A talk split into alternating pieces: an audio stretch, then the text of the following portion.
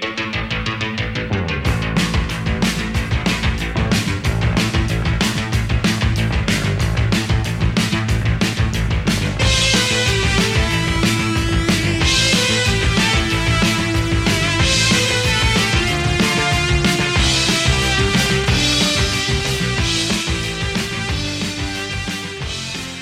Hola, hola, hola, mis queridos rockeros. Espero que estén todos muy, pero muy bien y preparados para otro episodio de El astronauta del rock.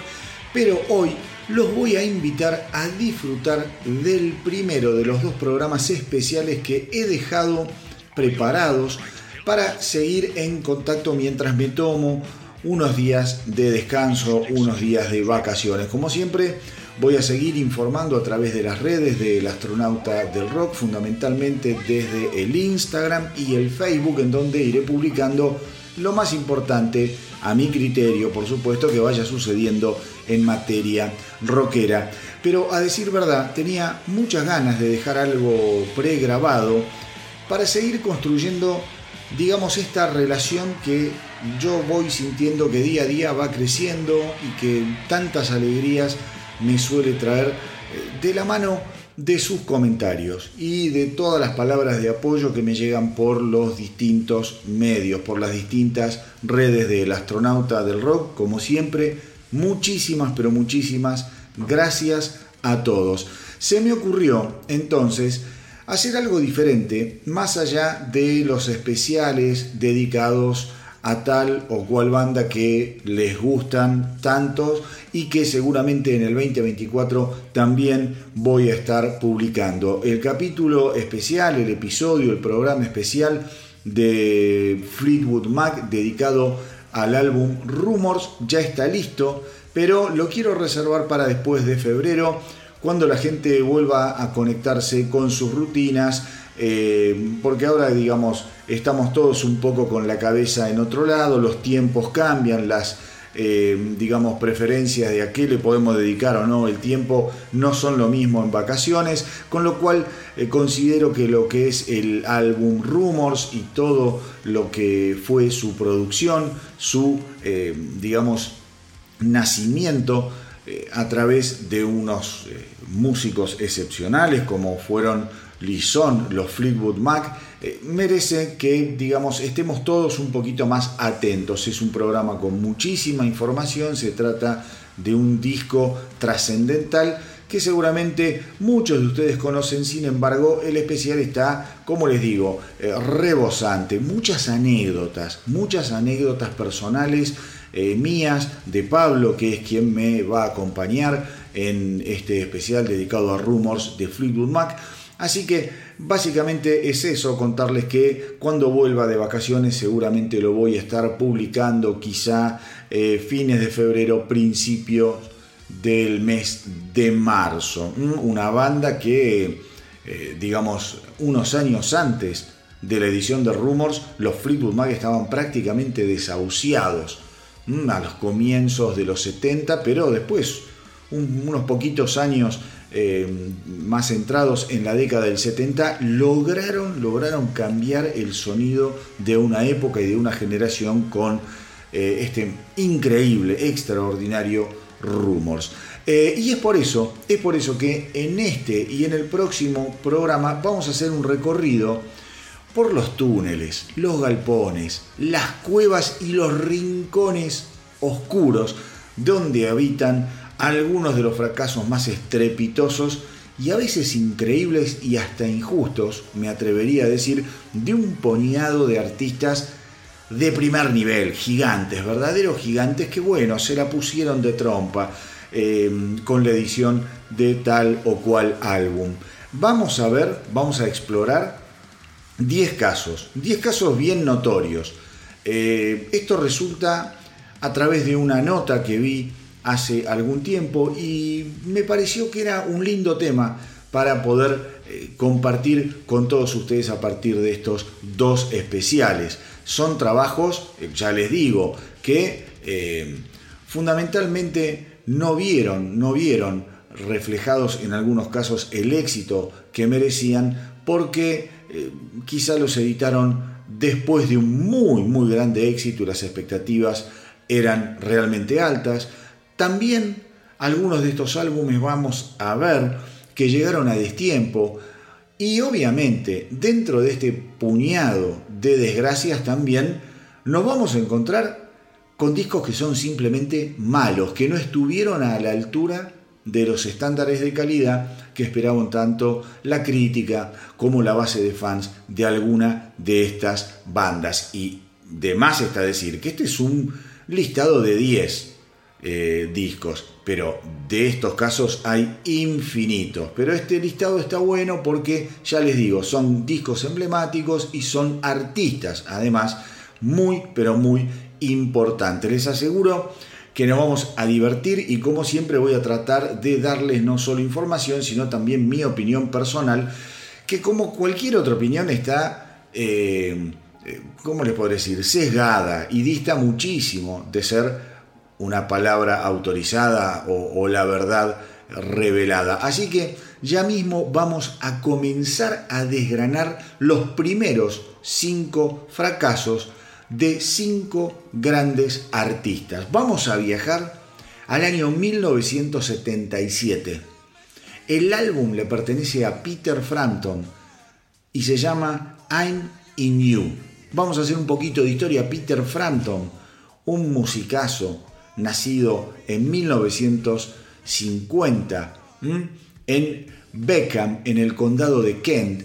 Él comienza a tocar eh, la, guitarra muy, pero muy chiquito, eso de los 7 años, ya a los 10 años tenía su primera banda en la escuela, se llamaba The Little Ravens, con David Bowie, con David Bowie, tocando temas de Buddy Holly y obviamente después sigue tocando en un montón de grupos de colegio hasta que en 1966, nada más ni nada menos que el bajista de los Rolling Stones, Bill Wyman, eh, le empieza a representar como manager. Desde 1966 hasta 1969 formó parte de la banda The Herd.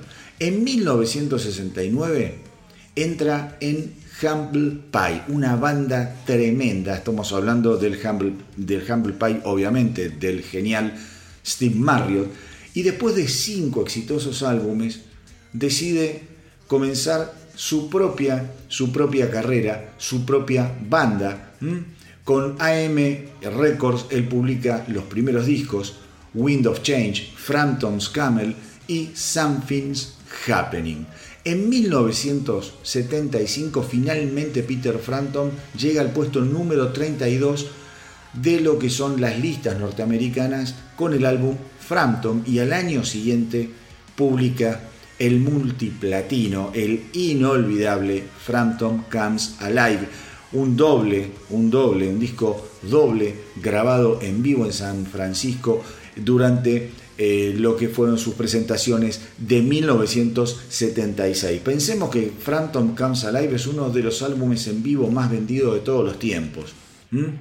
De todos los tiempos. Nos hemos cansado de escuchar en las radios eh, versiones de algunos grandes clásicos de Peter Frampton, como fueron Show Me the Way, Baby I Like Your Way, Do You Feel Like We Do. En fin, la verdad, la verdad es un disco increíble, increíble. De ese álbum de Frampton Comes Alive se editaron seis simples. Pensemos que tres de esos seis alcanzaron el top 15 de la Billboard de los Estados Unidos. ¿eh? de la Billboard Hot 100 de los Estados Unidos. La verdad que fue un álbum que generó una expectativa a futuro enorme, enorme, enorme. Pero, pero, cuando esto sucede, después de semejante locura, es sabido que la presión que sufrió y que sufren los músicos, en este caso Peter Frampton, para grabar el sucesor de Frampton Comes Alive fue insoportable. En ese momento, Peter Frampton estaba agotado musicalmente, físicamente, mentalmente. Era un artista seco, sin demasiado más para ofrecer. Realmente Frampton no tuvo tiempo, empezó de muy chiquito, el éxito lo sorprendió de esa manera abominable y no tuvo tiempo, no tuvo ningún tipo de tiempo para disfrutar de los placeres de lo que era ser una nueva celebridad, un, gran éxito. La grabadora, la compañía IM, le estaba suplicando que pronto, pronto grabara el sucesor de Frampton Comes Alive. Eh, y la presión, la presión hizo mella, hizo mella en Peter Frampton. Para empeorar las cosas, para empeorar las cosas, a raíz del éxito de Frampton Comes Alive, sucede que Peter Frampton, jovencito, un pibe lindo, eh, comenzó a ser posicionado y señalado por los medios especializados y por los medios del corazón como un ídolo adolescente, como un rompecorazones. Y eso a él tampoco, tampoco le gustaba, porque digamos que eso tangencialmente él comenzó a sentir que afectaba su credibilidad. En 1977, mis queridos rockeros, llega I'm in You, como les dije, el sucesor de Frampton Comes Alive. Y como dicen los americanos, too much, too soon, demasiado, demasiado pronto. El álbum inmediatamente, inmediatamente, ni bien salió, se había empujado por el impulso de su antecesor y llegó al puesto número 2 del ranking norteamericano, convirtiéndolo en el álbum de estudio más vendido de la carrera de Peter Frampton. Sin embargo, sin embargo, semejante encandilamiento rápidamente se desvaneció y las ventas del álbum se estancaron sin llegar a colmar las expectativas que había generado. Para colmo, eh, todo esto que yo les comentaba sobre el nuevo estatus de modelo adolescente eh, empezó a alejar a los fanáticos antiguos de Peter Frampton, a los fanáticos del rock un poquito más aguerrido eh, y las FM comenzaron también a retasear un poco lo que era la difusión de las canciones de I'm In You. Su carrera además recibiría en 1978 un golpe mortal cuando protagonizó increíblemente la espantosa película Sgt. Pepper's Lonely Heart Club Band, que comienza una caída, una caída en picada de la carrera de Peter Frampton, de la cual realmente nunca, nunca se pudo levantar. Personalmente, personalmente creo que es un álbum a ver, que dejando todas las expectativas generadas por su antecesor, por Frampton Comes Alive, es un disco que lo podés escuchar cómoda, pero también inofensivamente. Me recuerda a mí a muchos eh, de esos trabajos de mitad de la década del 70 de Eric Clapton, en los que si bien podías rescatar alguna que otra canción, el conjunto nunca lograba calarte profundo en el corazón. Eh, I'm in You es un disco que tiene cierta distancia, no es un disco urgente. Es un álbum muy relajado, con canciones a las que para colmo le falta gancho, le falta eficacia y además le falta potencia. Y al que ni siquiera logran salvar invitados de lujo como fueron Mick Jagger eh, y Stevie Wonder. Más allá de la canción que le da nombre al álbum, para mí, para mí, lo único rescatable de I'm In You es la versión que Peter Frampton hace de Sign, Seal, Deliver.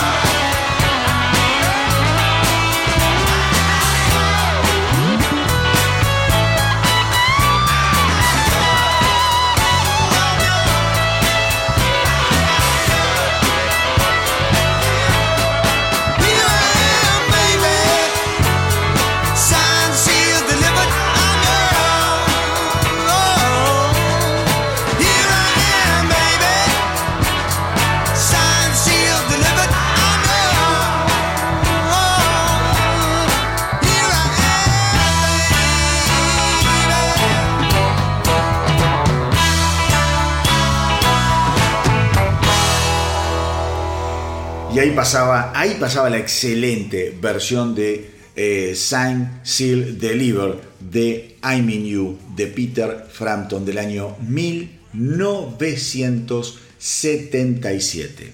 Ahora, mis queridos rockeros, vamos, vamos a hablar de nuestra segunda víctima. En este caso le toca el turno a Meat Love y vamos a hablar de la edición de 1981 de su segundo álbum llamado Dead Ringer. Previamente a este álbum, su álbum debut había sido nada más ni nada menos que uno de los álbumes más exitosos de la historia del rock. Estoy hablando del disco de 1977, de su debut, Bat Out of Hell. Ese primer álbum de la saga, Bat Out of Hell 2, del año 1993, que se llama Bat Out of Hell 2 Back into Hell, y después tendría una tercera parte, Bat Out of Hell 3, The Monster is Loose, del año 2006. Pero lo cierto, lo cierto es que nunca, nunca en su vida Midlove llegaría nuevamente a los estándares de éxito y reconocimiento que había logrado con su álbum debut de 1977, Bout Out of Hell.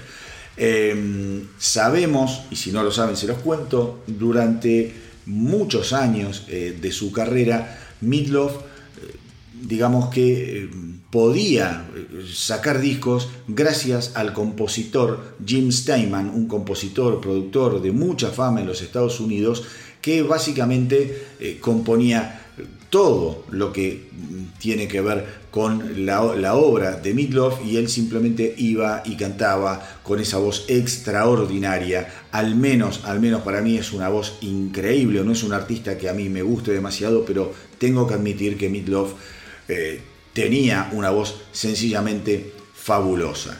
Eh, Bat Out of Hell, ya para ir cerrando lo que es un poquito el recorrido anterior a Dead Ringer, resultó, como les dije, en ser uno de los álbumes más vendidos de la historia del rock, con 43 millones de copias vendidas en todo el mundo, 14 veces de platino en eh, lo que es eh, los Estados Unidos, 26 veces disco de platino en lo que es Australia, un álbum, un álbum que hasta el año 2019 había pasado 522 semanas en las listas de álbumes del Reino Unido y un disco además que la revista Rolling Stone lo eh, posicionó como eh, en el puesto 343 dentro de los 500 mejores álbumes de todos los tiempos.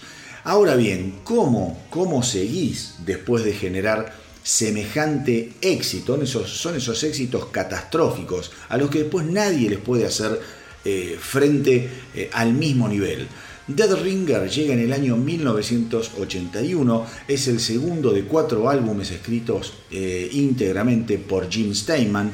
Eh, y el problema es que después de lo que fue la gira y la presentación de Bat Out of Hell, Midlove comienza a tener serios problemas de adicciones, drogas, alcohol. Estaba realmente cansado, asqueado de girar por todo el mundo atrás de Bat Out of Hell y prácticamente se quedó sin voz. Su voz se vio muy pero muy afectada principalmente por el agotamiento y los excesos eh, a los que bueno eh, era muy pero muy afecto el señor Meat Love. La compañía discográfica obviamente quería que inmediatamente sacara su próximo álbum para capitalizar el éxito de Bat Out of Hell, pero eso fue imposible.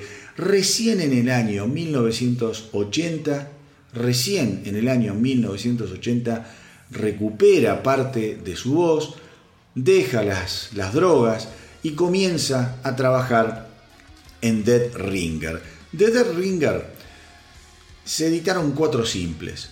Dead Ringer for Love, eh, I'm Gonna Love Her for Both of Us, Rhythm and Weep y Peel Out. El álbum en el Reino Unido llegó al puesto número uno. Dead Ringer fue considerado, sin embargo, una decepción tanto comercialmente como también por la crítica especializada. Después del éxito de Bat Out of Hell, este álbum llegó a destiempo después de muchos años, en el año 1981, todo estaba cambiando en cuatro años, la verdad es que el mundo de la música en ese cambio de década había eh, experimentado una metamorfosis muy pero muy profunda. Obviamente, como les dije, se había quedado sin voz, pero cuando uno escucha, cuando uno escucha Dead Ringer, más allá de que Meat Dog se las arregla para cantar muy bien, uno nota realmente que hay un deterioro en lo que había sido su voz eh, increíble que todos habíamos conocido eh, en Bat Out of Hell. Midlove, debería haber estado en la cima del mundo después del éxito del año 1977. Como ya les dije, eso no pasó. No pasó. Él mismo eh, declaró tiempo después que él estaba muy enojado eh, estaba fuera de control con los excesos, se había vuelto un tipo muy violento, no sabía cómo lidiar con la popularidad, no sabía eh, cómo manejar muchísimas, muchísimas cosas que vienen de la mano de la fama, del éxito, del reconocimiento. Y de Ringer la verdad es que más allá de que llegó con muchísima pompa, eh, no logró, no logró despertar demasiado interés. bajó las expectativas muchísimo frente a un artista que ya había estado consagrado unos años antes, pero los años 80 resultaron ser eh, una, una, maldición en general para Midlove, hablando al menos musicalmente, ¿no? Eh, tuvo muchísimos problemas comerciales con la grabadora, tuvo una disputa legal con eh, Jim Steinman, en fin, la verdad que fue una experiencia muy pero muy desgraciada. Honestamente, como les dije antes, yo nunca fui muy fan de Midlove, admito que tiene, sin embargo, una de las canciones eh, o power ballads que a mí más me gustan en la vida, que se llama Two Out of Three Ain't Bad. Es una balada gigantesca que obviamente pertenece a Bad Out of Hell, pero en general lo que hace a mí me parece que es medio chabacano por momentos, es muy excesivo, sobreproducido, inútilmente largo y además todo me parece medio fuera de época. Es un artista que de no haber pretendido pertenecer a la cultura del rock, quizá podría haber hecho otro tipo de carrera. Mucho de lo que ha grabado Midlove me recuerda a aquellas canciones, por ejemplo, que grabó Elvis Presley ya de grande. Mm, la forma en la que están producidas, las formas en las que están grabadas, esa grandilocuencia apoyada muchas veces en una sobrecarga de coros ultra invasivos. En fin, es como que todo lo que produjo Midlove eh, intentó ser más grande que el universo mismo. Pero dicho esto, creo que Dead Ringer fundamentalmente sufrió las consecuencias de haber salido demasiado tarde, como les decía antes. Yo creo que de haber sido publicado al menos, no sé, dos años después de Bat Out of Hell, la reacción de la crítica y del público podría haber sido otra, porque las canciones no están demasiado alejadas eh, de las de aquel álbum debut. De hecho, de hecho, hay varias canciones que me gustaron bastante más de lo que yo mismo hubiera imaginado.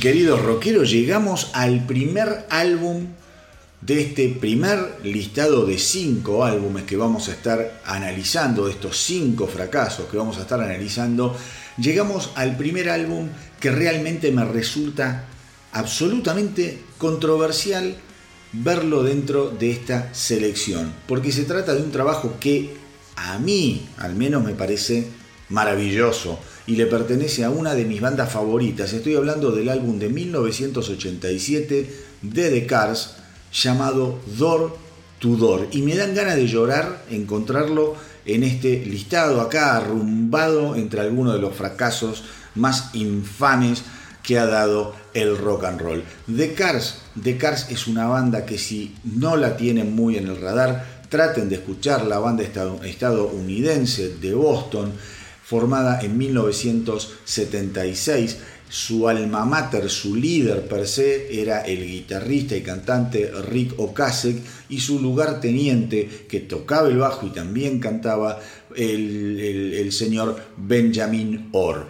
Eh, una banda, una banda eh, que a mí particularmente siempre me pareció de avanzada.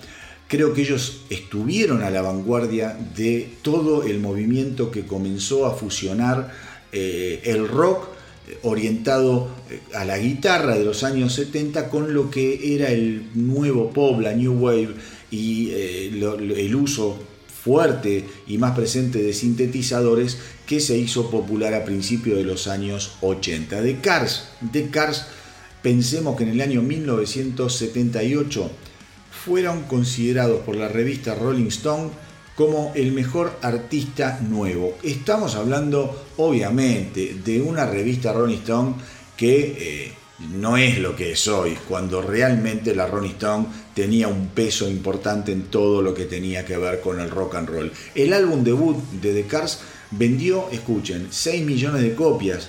6 millones de copias y estuvo en la Billboard, en el ranking Billboard, durante 139 semanas. Un flor de debut. The Cars tuvo cuatro éxitos a lo largo de su carrera que llegaron al top 10. Shake It Up, You Might Think, Drive, tremendo lento, y Tonight She Comes. Todas canciones que seguramente que si ustedes las buscan y las escuchan, las van a conocer. Finalmente, en el año 1988 ellos se separan. Benjamin Orr, pobrecito, se murió muy joven, ah, en el año 2000, a raíz de un cáncer de páncreas. Y después, junto a Todd Rundgren, en el 2007, y sin mm, Rico Kasek, forman eh, The New Cars. Con esa banda la verdad es que no pasó nada y luego después, eh, digamos en el año 2010, sí, eh, Rico Case se junta con el resto de la banda y graban el álbum Move Like This, un álbum que se editó en 2011, que no tuvo grandes críticas, pero que a mí al menos es un álbum que me gusta muchísimo. En abril del 2018, The Cars fue incluido en el Salón de la Fama del Rock and Roll eh, y después Rico Kasek moriría, moriría en el año 2019. Vamos a ver, el álbum anterior a Door to Door pertenece al año 1984, se llama Heartbeat City, es el quinto álbum de estudio de Cars y es un disco verdaderamente sensacional, producido por el inefable Mood Lange. Tuvo seis simples, You My Think, Magic, Drive, Hello Again, todos temas de primera, Why Can I Have You y Heartbeat City propiamente dicho. Dentro de semejante torbellino, llegó el momento además de ponerse a trabajar en el sucesor de Heartbeat City, cosa que es muy, pero muy difícil. Increíblemente, luego de obtener un éxito planetario, varios miembros de la banda decidieron priorizar, sin embargo, eh, proyectos personales, sus carreras solistas. Fue el caso de Benjamin Orr, Elliot Easton, el, mismísimo Rico Kasek. Eh, y es bien sabido que si en la vida de cualquier mortal el tiempo es oro, en el mundo del rock lo es mucho más aún. Recién en el año 1987, The Cars editaría entonces Door to Door, un álbum, un álbum con menos presencia de máquinas y de ritmos programados, eh, como había sido Heartbeat City, un álbum en el que el baterista no había tocado prácticamente nada. Eran todas baterías programadas. Más allá, ya les digo, de haber sido impulsado por la edición de tres simples excelentes como fueron You Are the Girl, Strap Me In y Coming Up You, el álbum Door to Door nunca terminó de despegar. Mi opinión, mis queridos rockeros, es que se trata de una verdadera pena porque para mí se trató siempre de un muy, pero muy buen trabajo. Es verdad que se siente la diferencia de sonido respecto a Heartbeat City, pero sin embargo creo que tiene canciones de una solidez, eh, a ver, ¿cómo les puede? Superior. Pienso en canciones como Live or Stay, Double Travel, la finísima Fine Line, Everything You Say, Wound Up On You. Realmente me cuesta asumir que este álbum haya sido incluido que en realidad no es incluido, es bastante objetivo. Al álbum no le fue bien, pero me resulta muy, pero muy, muy feo, muy difícil ver que este álbum esté en este listado de grandes fracasos de grandes bandas. Así que, mis queridos rockeros, no funcionó Door to Door del año 1987 de Cars, a pesar de tener una andanada de temas increíblemente buenos como el que vamos a escuchar ahora y que se llama Double Trouble.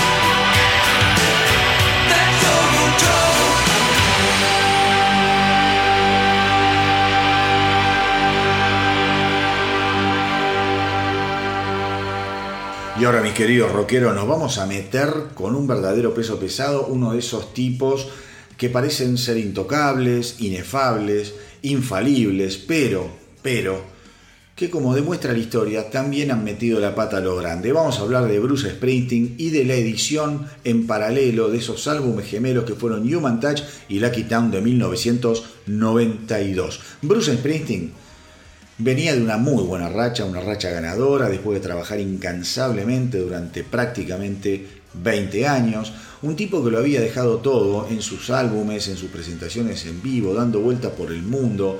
Eh, digo, eh, también había protagonizado producciones apocalípticas que lo dejaron literalmente en la ruina. Esto, por ejemplo, le sucedió con la grabación y la producción de The River, un, disco que le costó una enormidad, no solo grabarlo, sino que mezclarlo, producirlo, es una odisea, merecería un, capítulo especial solamente para hablar de lo que fue la producción del álbum The River, un Bruce Springsteen que eh, nos tenía y nos tiene acostumbrados a dar giros creativos extraordinarios. Recordemos lo que hizo con Born in the USA, un álbum súper comercial, eh, su álbum más, más exitoso. Siete de las diez canciones de Born in the USA habían llegado en su momento al top ten de la Billboard. Un hito, un hito, solo, solo igualado por el álbum Thriller de Michael Jackson. Y como si esto fuera poco, tres años más tarde, Bruce Springsteen, en otro giro creativo, tuvo el coraje suficiente como para sorprender al mundo entero con la edición de un disco absolutamente intimista, como fue Tunnel of Love, que llegó a triple álbum eh, de platino de la mano de uno de sus más grandes éxitos, el simple Brilliant Disguise. Así las cosas, todo indicaba que el jefe la tenía atada, que no le podía salir nada mal. Él era el dueño de una fórmula infalible que podía mutar en su composición, pero nunca en su resultado. Hasta que sucedió, como suele suceder, lo impensado en el año 1992, cuando Springsteen decidió editar el doblete compuesto por Human Touch y Lucky Town. Ya desde el vamos la idea de editar dos álbumes simultáneos en forma separada fue algo muy pero muy raro. Más práctico hubiese sido juntar todo el material en un álbum, por ejemplo, doble, o dejar pasar algún tiempo entre uno y otro disco. Pero eso, a ver, eso pasa cuando nos creemos los dueños del éxito. Pensamos que cualquier cosa que hagamos va a funcionar irremediablemente. No sucedió. Mis queridos rockeros, en este caso no sucedió. Human Touch fue una experiencia agotadora, eh, agotadora en todo sentido, de realizar para Bruce Springsteen y de escuchar para sus fans. 14 canciones en casi una hora de duración. Semejante maratón terminó además de sellar la suerte del otro álbum, que era más modesto y más efectivo, de Lucky Town, estoy hablando, y sucedió que mientras, eh, digamos, se retrasaba la edición de Human Touch, Springsteen vuelve al estudio con la idea de grabar una canción más para el álbum, pero en ese proceso terminó con 10 nuevas canciones compuestas y dijo yo las grabo eh, y los edito como dos álbumes en forma simultánea. Tanto los críticos como los fans rápidamente pasaron de página, convirtiendo a estos dos trabajos lamentablemente en algunos de los menos valorados de la carrera del genial Bruce Springsteen.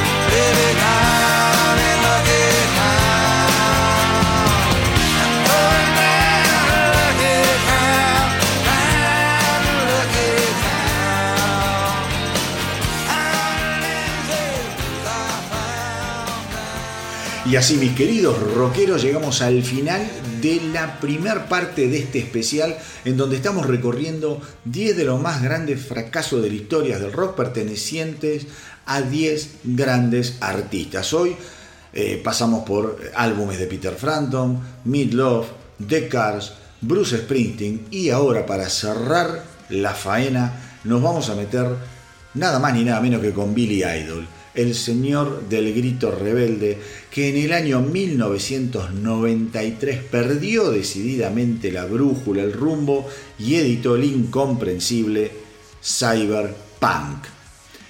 Es sabido, es sabido que el gran golpe de suerte en la carrera de Billy Idol fue aquel fantástico disco Rebeliel editado en 1983, su segundo álbum como solista, después de una dudosa carrera punky cuyo mayor logro fue extirparlo de Inglaterra para desarrollar una carrera internacional con base en los Estados Unidos que aún hoy le sigue rindiendo muy buenos frutos. El plan funcionó a la perfección y rápidamente Billy Idol se transformó en un artista imprescindible de la década del 80. Rebel vendería millones, la crítica lo recibiría con los brazos abiertos como una verdadera bocanada de aire fresco. Los cuatro simples que dio el álbum no tenían desperdicio. Estoy hablando de Rebel Yell.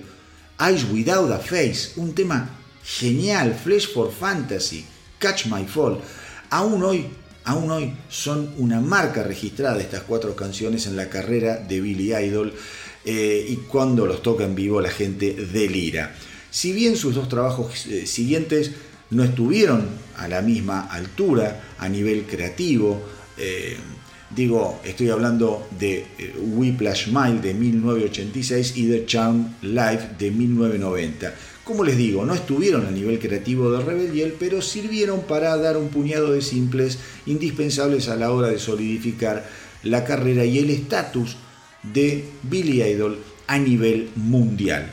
Sucede también, sucede también que tres años después de Charm Life eh, y luego de sufrir un gran accidente que casi le cuesta la vida mientras andaba en moto, le llegó el turno al traspié más grande de su carrera, el álbum con el que hoy estamos cerrando esta primera parte de estos dos especiales cyberpunk. En aquel momento Idol estaba absolutamente interesado por todo lo que tenía que ver con utilizar la tecnología para producir música. Esto, esto a él le llega gracias a su amistad de, eh, con Trevor, eh, Trevor Rabin, perdón, no Trevor Horn, Trevor Rabin. Eh. Trevor Rabin le indica y lo comienza a educar y le empieza a abrir la cabeza en función de las posibilidades de trabajar con eh, computadoras, puntualmente con la Mac, con Macintosh. Eh, Billy Idol sentía que de esa manera él iba a tener mucho más control creativo sobre su música y encaró la tarea con absoluta entrega y pasión grabando en su estudio casero. Pero más allá del frenesí cibernético de Billy Idol, el álbum resultó un fracaso estrepitoso que traería como consecuencia un impas de 13 años hasta su próximo trabajo de estudio. Personalmente, personalmente creo que es un disco absolutamente imposible de digerir. Un álbum que lo tengo, tengo el CD. Eh, creo que lo escuché un par de veces. La primera vez porque lo tenía que escuchar y la segunda vez creo que lo escuché porque no podía creer lo que había escuchado. Dije, a ver si yo escuché bien o esto es tan horrible como me pareció la primera vez. Y la verdad que me parece un álbum horrible. 70 minutos de duración, 20 canciones. Además son esos discos que tienen 20 canciones, pero eh, algunas de esas canciones son esos interludios de apenas algunos segundos, que no, no sabes para qué son, son como nexos entre canciones. Un espanto. Cyberpunk a mí no me convence, por ningún lado, porque simplemente creo que se trata de una mala, mala colección de canciones. Pero ya les digo, como siempre, lo mío son solo opiniones, lo mejor que pueden hacer es ir y escuchar y definir por ustedes eh, si tal o cual álbum es o no de su gusto. Les recuerdo, les recuerdo que en el próximo programa del astronauta del rock vamos a estar entonces explorando los últimos cinco álbumes de este listado de la muerte, de este listado nefasto. Así que no se lo pueden perder. Les aseguro que hay un par de sorpresas muy, pero muy jugosas. Como siempre les digo, espero que la hayan pasado muy, pero muy bien, tan bien como la paso yo. Saben que pueden encontrar al astronauta del rock en las redes, en Instagram, en Facebook. Tenemos la página web www.elastronautadelrock.com y si se quieren comunicar conmigo en forma directa, me escriben a elastronautadelrock.gmail.com Y como siempre les digo, mis queridos rockeros, hagan correr la voz para que nuestra tripulación no pare, no pare de crecer. Cuídense mucho, mucho, mucho. Nos encontramos en el próximo programa y que viva el rock.